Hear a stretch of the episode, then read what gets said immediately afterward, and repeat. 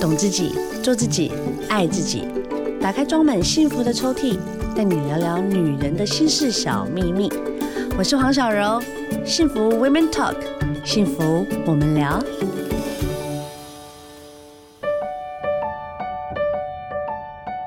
大家好，您现在收听的是《幸福 Women Talk》，幸福我们聊，我是小柔。今天请来的这聊聊大来宾呢，本人小柔，嗯，拜读了他的书，看完之后我发现早应该看的，我人生就不会那么苦了。欢迎我们跨界主播刘涵竹。Hello，小柔，还有各位听众朋友，大家好，我是刘小竹。刘小竹，小竹，小竹，哎，你的声音很丢糟，我刚才就在说了，他还说什么是丢糟？我我我只听过丢高，没有。听过丢州，丢州的意思就是说很重，就是你的声音就是在所有人的声音里面一听就觉得哇很悦耳。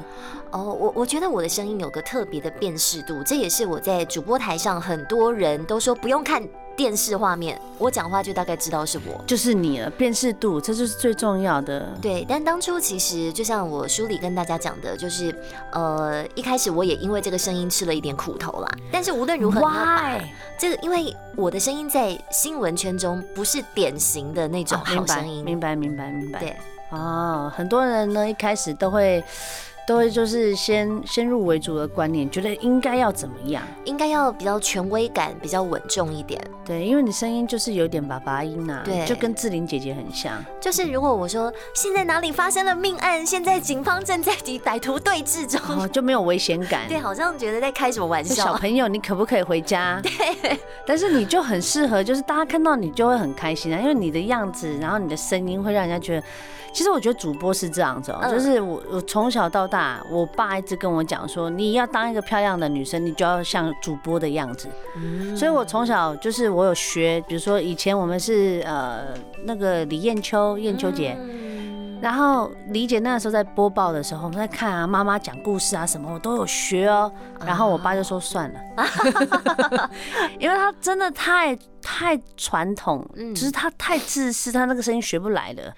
对，那是他的专业。就等于现在有大家如果要学你，其实我跟你讲，业界有很多要学你的也学不成啊。对，所以我才会在书里，就是这本书，我把那个工作十五年的心得，把它笔记下来，做成几条独家给大家知道。我跟你讲，这根本就是暗黑版。我看完之后，我就跟我经纪人讲说，哎，这本你要拜读，但你不要用它来对付我。我说这一本呢，这一本书叫做《你不是自找委屈，而是少了心机》。我跟你说，这就是标题。档先让大家觉得哈心机，先吓到，对啊，我怎么会有心机？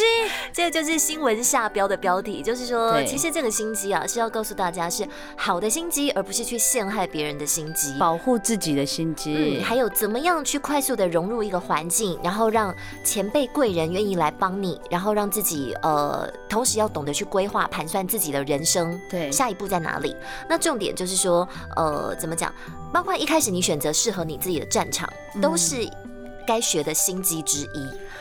哇，你你听完小竹讲完之后，你内我内心啊，我内心里面就默默说，哇塞，我这个如果跟他在后宫斗，我应该很快就被干掉了。我觉得，我我我觉得我也是大概在头几集就要领便当的那种。不是因为你你的战场是那种太厉害的了，所以你在这十五年的这样子历练，其实我觉得是好的啊。你看哦，比方说像我的声音，我其实一开始如果我去幼幼台当姐姐，搞不好我就爆红了。真的，真的，第一把交椅。对，但是因为我小时候就是觉得说我对这个世界有点向往，我想要多看看这个世界的样貌，嗯、所以觉得哎，比方说当个外交官啦，或是当个空姐啦，或是当个记者，可以环游世界看看不同的样子，所以我才会去选择这样子的求学求职的路。那重点是在于。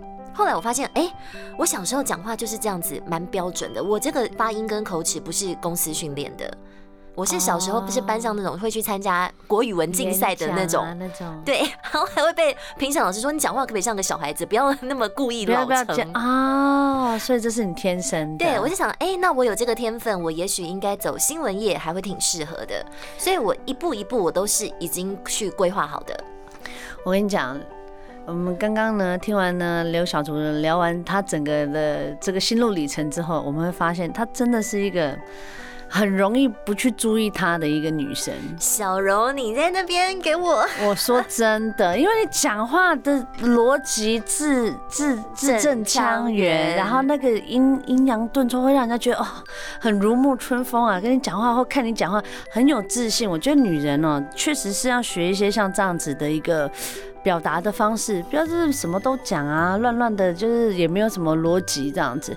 但没关系，这本书可以慢慢的来教你。你不是自找委屈，而是少了心机。什么是心机？哎呦，这个心机就像我们刚刚讲的嘛，帮自己盘算，而不是去陷害别人。那我觉得我们把这个心机定义成三个不同的阶段需要的心机。我觉得先给菜鸟小白的建议就是.你要懂得一些 NG 的地方，你不要踩。并不是当乖宝宝就一定是长官要的人才，你要懂得思考，然后还有就是要学一些看眼力啊，颜色。我跟你讲，他这里面有讲到一个，我一定要亲自问他。乐在工作一定会遇到瓶颈，怎么说？我乐在工作会遇到瓶颈？哎，首先你要先想想哦，同样的事情你一直做，做个五年、十年，你还是会这么快乐吗？好啦，必须得说，演艺圈做了二十，今年二十一年了。我中间有一度，有一度就是会觉得说，啊，就这样，我到底在干嘛啊？嗯嗯，我在到底在做什么？以前就很热情，去到哪都好快乐啊！确实，确实，对我也是。我刚当上主播的时候，也觉得我的人生到了巅峰，你巅峰惨了，我要去山上呼喊，哦耶！真的，而且你爸妈就是走出去头都可以很很高哎，因为我女儿就是在某某某电台啊电电视台当哦主播。你爸妈当时候看到你出道的时候，也是觉得你一定是这个。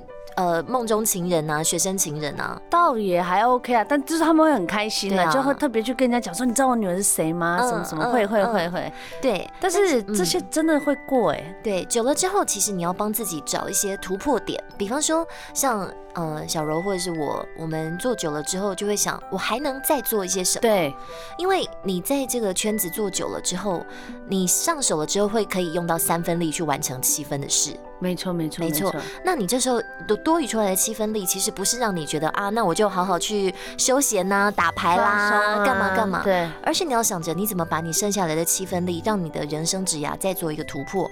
不然你在舒适圈待久了，一定会不舒适。这我同意，这我同意。嗯嗯、我那时候自己生完小孩之后，我离开一个我的舒适圈。嗯我 我还跟我老公讲说，我如果做不起来的话，我会去我会去卖面嘛。他说好啊，走啊，不要怕，你就冲吧。因为小柔在演艺圈待久了，其实你完全不晓得上班是怎么回事，你不知道怎么跟体制内的人，完全不行。我必须得要说，嗯、对，嗯，所以我们在体制内待久了，有时候也会觉得外面的世界很大。主播也是体制吗？对啊，对啊，我们其实还是个上班族，我们还是一样要进公司九个小时，然后只是说大家看到我们在播报的时候，可能是一天当中的三个小时，播一下休息一下，播一下休息一下。哦，或者是出去外面做个报道，所以主播不像艺人这样子，就是播完就下班了。没有，欸、对对，那是辛苦的耶。所以其实还是有很多办公室文化跟 routine 的工作必须要消化。所以我热爱我的工作是不 OK 的吗？很快就会没有，就会遇到瓶颈的吗？你不热爱你就不要进这一行，因为呃，首先大家在选择战场跟职涯的时候，也不要听人家说，哎、欸，哪个赚得多你就去做哪个。如果那个不是你的志趣。的话，你不但不开心，而且那不是你的天分，你也升不了官。比方说，像我可能，呃，数理观念不是那么强。那如果人家跟我说，哎、欸，跟你讲，当精算师哦，这个很赚，我就想，那我也要去当精算师，但我数字老是算错，哦、我根本连饭碗都不保。对，是是是，所以呃，热情是你进入选择职涯的第一步。但是呢，你除了热情之后，就像谈恋爱一样，你过了七年，过了十四年，蜜月期没了。对，你要重新帮他加油点火。那这个就是你寻找突破的方式。对啊，他说再怎么梦幻的工作，终究会习以为常嘛，就像梦中情人一样。对，哎呀，so sad。完了，小柔现在想到老公是不是有点想要别过头去？欸、是不会啦，我老公还是蛮可口的。这一定要先讲，他经常会听我 节目，我一定要讲。好，我们私下聊，私下聊。但我说真的，就是像你在主播圈这么久，而且我觉得主播已经算是一个很梦幻的工作，你怎么会毅然而然就离开啦？一定很多人问你，我觉得时代的定义也不一样。其实我觉得，哇塞，你的回答真的是很老成呢。时代的定义，哎、欸，你看早个十年、二十年，你看名模热都曾经过去了，是是，对。那主播也是，大概十几年前，佩岑，呃，确实就是在我们的长辈眼中看来，会觉得这是一个呃有社会地位、是个很正面力量的工作，对。但其实我觉得这几年的社会风向又开始改变。有时候我觉得我们在电视新闻上很努力的播报新知，然后让大家知道。可是我发现社会对于新闻业开始有点反感，可能也是因为台湾这个小岛新闻电视台太多了。对。然后除此之外，自媒体的兴盛，有时候我自己取得新闻的管道的方式，我都自己上网找一找，我到底为什么要看电视，或是我也不太需要呃每天晚上六点锁定在电视前，因为反正我可以看。啦，以前会回放啊，直播啦。啊，那些的啊，对啊，所以我觉得时代在改变，那我们的心态跟思维也要改变，能够站在巨人的肩膀上很好，但是时候到了，你还是要自己出来闯一闯。刚才听完小竹这一番话，你有没有觉得自己的生活太软烂了？你现在，你现在有在认真的思考我们的未来到底该如何是好？走出舒适圈没有那么难，但是走出来真的蛮有一番。风景的，就是 all in 啊，就是你自己下定决心，但是不要乱下决心，你要先思考一阵子，再做你要做的事。我觉得当一个聪明的女生，嗯，比当一个笨蛋女生来的辛苦。对，而且你聪明本来是一件很值得鼓励的事，但你还要装作自己不要那么聪明，这才是更辛苦的事。我妈昨天跟我吵架，她说我就是一个有主见跟霸道的女生。我听完我就整个火很大，但是我就因为我现在的习惯了，要当妈妈了嘛，嗯，很多事情我不想要马上反应，嗯，但是我可能就是我先。因为我真的受到打击，然后我就脸一沉，我就回房间了，我就没有跟我妈有太正面的冲突。哎、欸，那代表你也有人生的智慧耶。过没多久，他 传了个简讯给我，他就告诉我说啊，他告诉我这些事情是因为他觉得我的我的个性就是这样子，成也是这个，败也是这个。哦，听得我更难过了，你知道吗？但是我后来仔细思考了一下，确实啦，就是说像我们这种比较强悍的女孩子，这。在处理事情上面，我确实是霸道一点，不然我我不喜欢浪费时间，对我也没什么耐心，对。那你说主见，我如果没主见，我不会爬到我现在的工作的位置，嗯。那这些东西都是我们所说讲的，说哦，她是个聪明的女生，她是个有 EQ 的女生，嗯。可是很多人都喜欢大智若愚，对。其实我觉得，呃，刚刚我说小柔有人生智慧的原因是。有些话，当你在这个社会上打滚久了，你不要第一时间反应，因为呢，在我们这一行，我们讲话就像机关枪一样，啪啪啪啪啪，很快嘛。跟你吵架一定输的，一定输，一定输。大家都说韩竹，你声音这么好听，应该不会跟人家吵架，或是没有人舍得跟你吵架吧？我吵起来，吵架王的匾额就放在我家里。真的，我可以感受得到，因为你的，就我跟你讲，你的逻辑真的很好，而且跳好快哦。嗯，而且我讲话语速又快，就是要让你说不出话来。没有，我刚才感受到，对不起，我说我都错错，这种会真的会，我曾经怎么办啊？有个长辈就跟我说：“韩竹，你讲话太快了，你思想太快了，你反而有时候太快做出一些反应，那个反应当下你吵赢了，但是你事后回想，那不见得对。所以以前我在办公室上班的时候，也是受了什么委屈，或者是觉得哎，我被同事黑了，或者是我明明知道是谁在背后弄我的。”我你说要把它本本写起来啊？对，而且我会直接敲长官、电视台长官的门，说我有事情要跟你讲。啊那你的人际关系、职场上 OK 吗？所以以前你就是有仇必报，觉得那口气你吞不下来。OK。但是我就曾经分享一个故事，大家其实会以为我这本书在讲什么电视台的秘辛八卦内幕都没有，但我有把我以前遇到的一些大家觉得有点。有点类似韩剧上有些小抓马的事情，也是有发生的。对，对，比方说，我曾经被黑韩写说，我刚当上主播的时候，你也知道我声音就是这个样子嘛，居然会有人在观众留言板上说，那个新来的主播啊，声音就像鸭嗓一样啊，很像，你知道还讲到丽晶姐，说我声音像丽晶姐，很好啊，多有辨识度啊。但其实你知道，那个就是为黑而黑，因为你可以说我声音不好听，你可以说我声音没有说服力，是故意的。但是你说我像丽晶姐，其实我们是完全不同的声音嘛，因为丽晶姐的声音是比较呃沙哑有磁性的，嗯，所以呢，呃，淡如姐还曾经帮我点评过这件事情。淡如姐说，这个人就很没智慧，因为他留了这个言呢，同时伤了两个人。哦，你还把。丽晶姐扯下来干嘛？对不对？好，但这不是重点，重点是我一看之后，我就觉得这一定是当初跟我在竞争上主播台的呃其中一位。对对，你怎么知道第六感吗？还是他他留言上面有有有蛛丝马迹？不然你觉得哪个观众会做这种事？这很很很吊诡，不一定哦，这不好说。对，但是其实我没有实据，只是我自己一开始就觉得一定是同事，嗯、对吧？对，所以我都会去跟长官讲谁谁谁在黑我或什么的。但最后呢，我们长官都会跟我说一句：“韩主啊，呃，这件事情就像社会新闻我们常用的。”无罪推论哦，oh. 就是当你没有办法明确指出这个事情就是你干的，你就没有办法说是那个人干的，oh. 所以你就别往心里去，你自己消化一下吧。那久了之后，我才发现，主播圈在劝人也都好有智慧哦。对对对，我那时候心里还想哈，无罪推论什么意思？因为我不是社会线的，好高哦。对，嗯、那我后来想一想之后才，你知道气愤恨难消是真的啦。会啊，然后你也没办法。以牙还牙，以眼还眼，总不能我也换做我自己也上去黑别人吧？我自己不屑做这种事情。对，那这件事情给我的启示是说。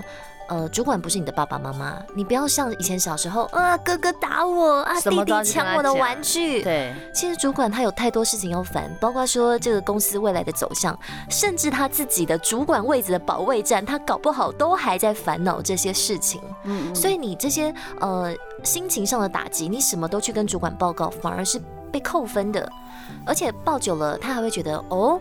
无风不起浪，你是不是你也有这样子的小辫子或者是小毛病给人家诟病？对，那我其实书里还有告诉大家，你包括怎么打扮，还有打扮也要注意。欸，你真的不要像一张白纸，真的，你不要像一个乖宝宝。我我其实我必须说，我大学快毕业的时候，有一天我坐在呃教室的最后面看我们班上的同学，有的女生还在清汤挂面，然后穿着戏服或校服，但有些人已经知道开始略施脂粉。代表她已经 ready 想要进入这个职场，哦，企图新的感受。对，甚至女孩子，你该学着穿高跟鞋走路啊。这些都是要慢慢练习的，嗯，对。那男生也是，就是不是说做自己，然后好自在，就我喜欢怎样就怎样。嗯，有时候这个你要进入这个社会，你还是要有一些 label，就是你还是要有点社会化，这是从外表告诉别人你可以信任我。嗯，尤其像我以前刚开始的时候，我二十几岁，我穿的像三十几岁一样，跟人家讲了我的年纪，大家哈 这样。然后等我们现在到三十几岁，努力想要打扮成二十几岁的样子，都来不及，已经没。但我刚才就看你的书的封面啊，就说，哎，你本人真的是。就是很减龄呐，因为你这个看就是很像姐姐在在跟，就是跟很多人分享你的职场所有的，不管不管血泪史或是成功的一些故事，但就是你知道，就像你讲的，外表确实是占很大的第一第一眼的一个好感。对，不是说你的外表长得好看不好看，而是干净很重要。对，你的打扮要让人家知道说，呃，我不是一个不能太多也不能太少，不经世事的人。明白。对，那除此之外，还有在公司。对于前辈的应对啊，或是跟这个同事之间，你有被欺负吗？前辈有哎、欸，他怎么欺负你？比方哦，我曾经有一次，嗯，我去找呃某个摄影组的长官说，我需要两个摄影支援我，我要出去采访。然后呢，那个长官就他就懒得理我，然后我就有点不懂为什么要这样。不理你的原因是合理的吗？就是给我排头吃，OK，嗯，下马威，对。然后后来别别的人就来安慰我说：“哎呀，韩主啊，我如果是你哦，我就跟他奶个两句。你声音这么好听，你就他其实就是要你跟他奶，拜托啦，我还要两个，好好，全部都给你，都给你，这声音很 OK 啊。对，但是我当时就是觉得，我为什么要奶？我为什么要？你的脾气很硬呢。对，但其实其实也许有时候人家只是要你，他要有点官威，你给他，他给你一点排头吃，你跟他。拜托几嘞点好啊，就跟大哥一样啊。大哥有些时候就是会故意刁难你，有时候叫哥叫姐，不见得显得自己比较卑微，而是你。尊敬、肯定他在这个圈子的地位，你先让人家舒服了，人家自然就会给你好受。对。那除此之外，还有你跟同事，你也，比方你买伴手礼，也不要买一个什么像蛋挞或巧克力就扔在那儿任人吃，人家吃了也不会谢你啦。听到没？对。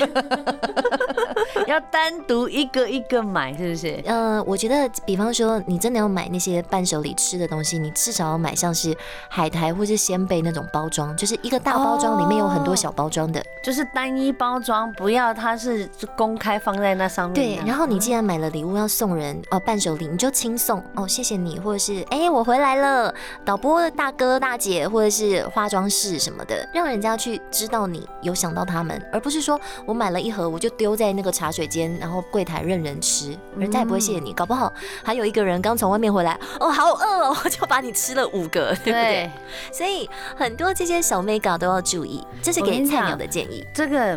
不管你是不是菜鸟啦，嗯、或者说你今天想要在一个环境或在一个关系里面有一个非常好的一个开头，嗯，这本书很适合拜读。对，那、嗯、但是刚刚已经小柔提到说，你勇敢走出舒适圈了吗？我觉得如果你在职场工作了一阵子哦，差不多是中鸟的姿态的时候，嗯，你要思考你有没有上位的可能。如果没有，嗯，你要做点打算。这个上位包括说，哎，你现在在的这个公司有没有职缺，或者说它有没有前景可言？比方说像，嗯，以前我们小时候永远不知道，哎，文具跟这个呃，Nokia 会有凋零的时候，OK，对吧？那你要看看你的产业类别它有没有前景，还有这公司如果今天有这个缺，你会不会是上位的那个？如果你自己。呃，度量了一下，觉得自己不是，那你赶快往外铺路，或者是怎么样？这些都是中鸟该有的这个思考思。危机意识，对，我觉得对啦，人要有危机意识。不管，嗯、当然啦，你在公司待久了，如果他继续没有一些升迁的可能性的话，嗯、你就要心理准备一下。这也是我一直在告诉我家小朋友，其实不要觉得说小朋友年纪这么小，你跟他讲什么他都听不懂。你现在就是要告诉他，你就是有可能会被霸凌，因为这个课本上。没有教，是是是，就是会告诉他，如果真的遇到，你该怎么样去反应。我觉得这本书里面就是在告诉你，你如果进到社会的暗黑面哦，有些事情不是说你有心机，你真的就是要学起来保护自己。对，因为到时候被捅了一刀，你自己都还不知道。真的，其实我觉得你的云，你的阴晴圆缺非常的明显哦，因为我觉得你只要有一些警觉性，你就马上。那个主播的那个讲话的那个逻辑性就会出来，可是如果变就是比如说我们在闲话家常的时候，就是整个就哎，我跟你讲啊，那就变成就是真的很像你的年纪。但我觉得女生有这样子的不同的面相是好的耶，嗯嗯，只是就是说，可能有些时候像我们这种偏聪明的女生，嗯，很容易跌倒。嗯嗯，而且很容易就在别人就是很理所当然变成那个比较强势的那一个。哎，其实说实在话，我觉得以前看你啊，我觉得你在团体中的人设也比较像傻大姐。可是呢，傻子不是傻大姐就是个傻子。我们私下聊的时候，我觉得你也是很有智慧的人，所以一路过来呈现出来的人设跟自己本身的个性是不一样的。你里面这本书有说啊，呈现的人设很重要，就你要怎么样是成功的，你的人设很重要。嗯，可是人设你要跟你。符合才行呐、啊，对啊，我小时候也一直觉得说奇怪，范晓萱就很可爱啊，她到底为什么最后要做自己？她做自己之后，我们反而觉得不认识她。不会啊，我爱死她嘞，对不对？所以就是，呃，每一件事情啊，大家都有不同的看法，嗯，对。但是，呃，我觉得当你在这个既定的环境有。呃，大概百分之八十的人都会认同的人设，当你完成某部分的这个成就之后，你再来思考，你有没有这个决定权去做自己，再把人生下半场的决定权拿回来。所以你看，有很多艺人，在一开始出唱片的样子，跟后来他真的火红，他自己想要呈现的东西，这是我两码事嘛。阿妹跟阿密特，对。对不对？对，就是这些东西，就是他就是有那个冲突性才会精彩啊。对，因为阿妹以前的歌就是那种 KTV 必点，就是国民情歌。对，男生女生、老人小孩都会唱的。对。但是他变阿密特之后，他那个唱腔，我们还真的很难唱。哦，OK 哦。我跟你在 KTV 必点哦。所以其实从范晓萱跟阿密特这两个例子来讲哦，这是告诉大家是你要先在你自有的圈子，你要先闯出一番名堂，你的下半场才有权利觉得。说我要不要做回自己？如果阿密特跟范晓萱一开始就是以这种比较离经叛道的姿态出现的话，他们也可能很难成为那个年代的一方之霸。嗯嗯嗯。所以我觉得你要先去上班，你要先在这个社会上知道上班跟这社会是怎么回事，你才有这个权利。选择权去决定自己不上班。你知道我在二十出头的时候，常常跟我妈、跟我身边的朋友在抱怨。我说：“为什么我不能做自己？为什么我讲话就是要这样？为什么他们就是要 diss 我？每次做什么事情都是要放大镜看我。”嗯。然后我妈就说：“你再过十年再来聊这件事情。”我说：“为什么？”她说：“唉，你不懂啊，孩子。当你真的爬到高处的时候，你不用再为五斗米折腰的时候，这些事情就都是美好的事情了。哇，我觉得你妈更适合出书哎，就是确实啦，就是我们在讲嘛，你如果要有一个舒适的环境，就先把自己的。位置先拉高啊，嗯嗯、对啊，你就不用，就是你如果是在非常低阶的位置，你没有办法去选择你的生活的啦。对，所以还有一些所谓的职场规矩、职场的伦理，嗯、你就是必须先让自己在体制内先服从。很重要的，现在还是现在，大家不要觉得说社会很开放，开放个。你觉得 真的？我跟你说，你有哥哥姐姐这样叫着，然后礼貌就就是还是要有家教，肯定要跟你讲。现在多少年轻人椅子拉出来不会放回去？嗯嗯，有些人就是吃完东西，就是在公共场合吃完东西之后，桌子是不会擦的。对。可是我跟你讲，你如果有做到的话，人家就会觉得说，嗯，这孩子是可教的哦。嗯，比方说，我前阵子主持节目的时候，有新的妹妹来，就是大家上通告嘛。对。然后等我要去书画的时候，我站在她后面，她立刻起来，然后跟我说：“姐，该你了，我画好了。”但是我刚才椅子坐得很热，我不晓得你会不会介意。我就想，哇，你想到这一点也太贴心了吧。后来录影的时候，我就一直问他，我多给他一些镜头，因为他让我舒服了。对对对对，因为其实我不在乎那个椅子热不热，本来就是该我化妆。但我觉得你会多一步的思考，就会让人家多愿意疼你，多拉你一把。大家听到了哈，在这样一个星期六可爱的下午，我觉得呢，节目的最后一段来跟韩竹聊一下，我们女孩哈还是会希望说自己可以遇到一个很很棒的 Mr. Right。嗯啊，当然我很我很幸运啦，因为我我先生是康哥介绍的嘛，我也很替你开心。对我其实我自己也很感动，嗯、但我像你啊，我觉得就是你也是很容易会被介绍的人吧。嗯嗯，大家都会希望就是哎，赶、欸、快把你推销出去。比方说我的婚姻就会因为我以前。前半生的快嘴而受到一些，就是这个累积，然后再来就会带来一些负面，就是说，呃，我太容易跟另一半吵架了，或者什么，我一定要辩赢他，但是赢了吵架，输了感情，对，这些都是人生的智慧，要慢慢去体会。但是，呃，回到这个我的人生哦，哇，我还真的觉得，我不晓得。下半生，呃，上天还准备什么东西要让我去体验跟度过？嗯，因为我刚才就私下问那个韩卓，我说你现在还单身吗？他说对，他单身，然后马上就先 search 我身边的一些好的单身男性。到后来跟你聊一聊之后，我确实你很杰出哎、欸，你是个杰出的聪明的女性。你是不是一定要我请你喝咖啡加吃一顿？不是，我是说真的，但越是像这样子杰出跟跟聪明的女生的另外一半，就真的需要好好的来研究一下。嗯，因为我觉得，我觉得现在男生呢有很多不一样的条件，你喜欢什么样的男孩子？我觉得男生还是要肯负责啦，就是要有 guts，然后他自己要有照顾好自己的能力，才能够再进一步的照顾他身边的人。嗯，嗯，那你会？那女生也是啊，女生也要不能很软烂的想说，反正哦，我就是你不上个几年班，然后呢嫁人，然后好好当个妈妈。其实我身边跟我同年当妈妈的人，当小孩大概呃送到学校之后，他们人生会变得很空虚哎。就他们已经不晓得，他们应该不知道去哪玩了。他们不晓得在这个社会上还需不需要他们。哈，对，所以我觉得，让他们来跟我聊一聊，在现代我觉得很健康的关系哦，就是不管男人女人，你都要有能力把自己给顾好，对，然后再来进一步的去呃。照顾身边的人，所以女生赚钱或是理财的能力，这些都很重要。这是我一直都跟大家讲的。嗯，那男生也是，因为对社会对男生的期待，还是要觉得男人要养另一半、养家什么的。所以男人大概传统一点。对对对对对。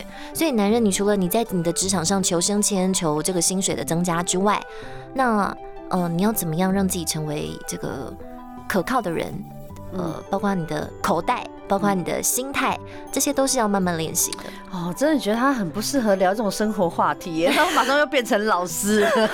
但我觉得，如果你的另外一半跟你真的啦，有机会你谈了谈个恋爱，或是真的结婚了，你的另外一半一定会非常骄傲你在他身边，因为你就是他的智囊团。哎，我觉得幽默感也很重要，这个对生活的美感也很重要。需要的，我跟你讲，婚姻你一定要绝大的幽默感。嗯，你要是没有幽默感，很多事情你一走心，真的就很容易破坏。坏感情。对，有时候我看到一些什么大家说很优秀、很杰出的人啊，但他们就只懂自己圈内的事情、专业的事。对，但是像比尔盖茨啊，对，但是他们可能就是有时候穿着真的是哎，欸、没关系，无所谓，只要你爱我、照顾我好，穿着事情我来帮你就好。多看一下我主持的时尚节目好不好？男生女生还是要重点打扮，然后懂一下这个时事啦，或者是一些生活中有情调的事，不要说呃要吃什么，永远都是只知道家里附近那几家，你都知道了，人家哪敢追你啊？哦，那你看你又懂职场的、时尚的，你也了，刚刚你也看盘了，你要不要留一点东西给男生啊？就是让他做啊。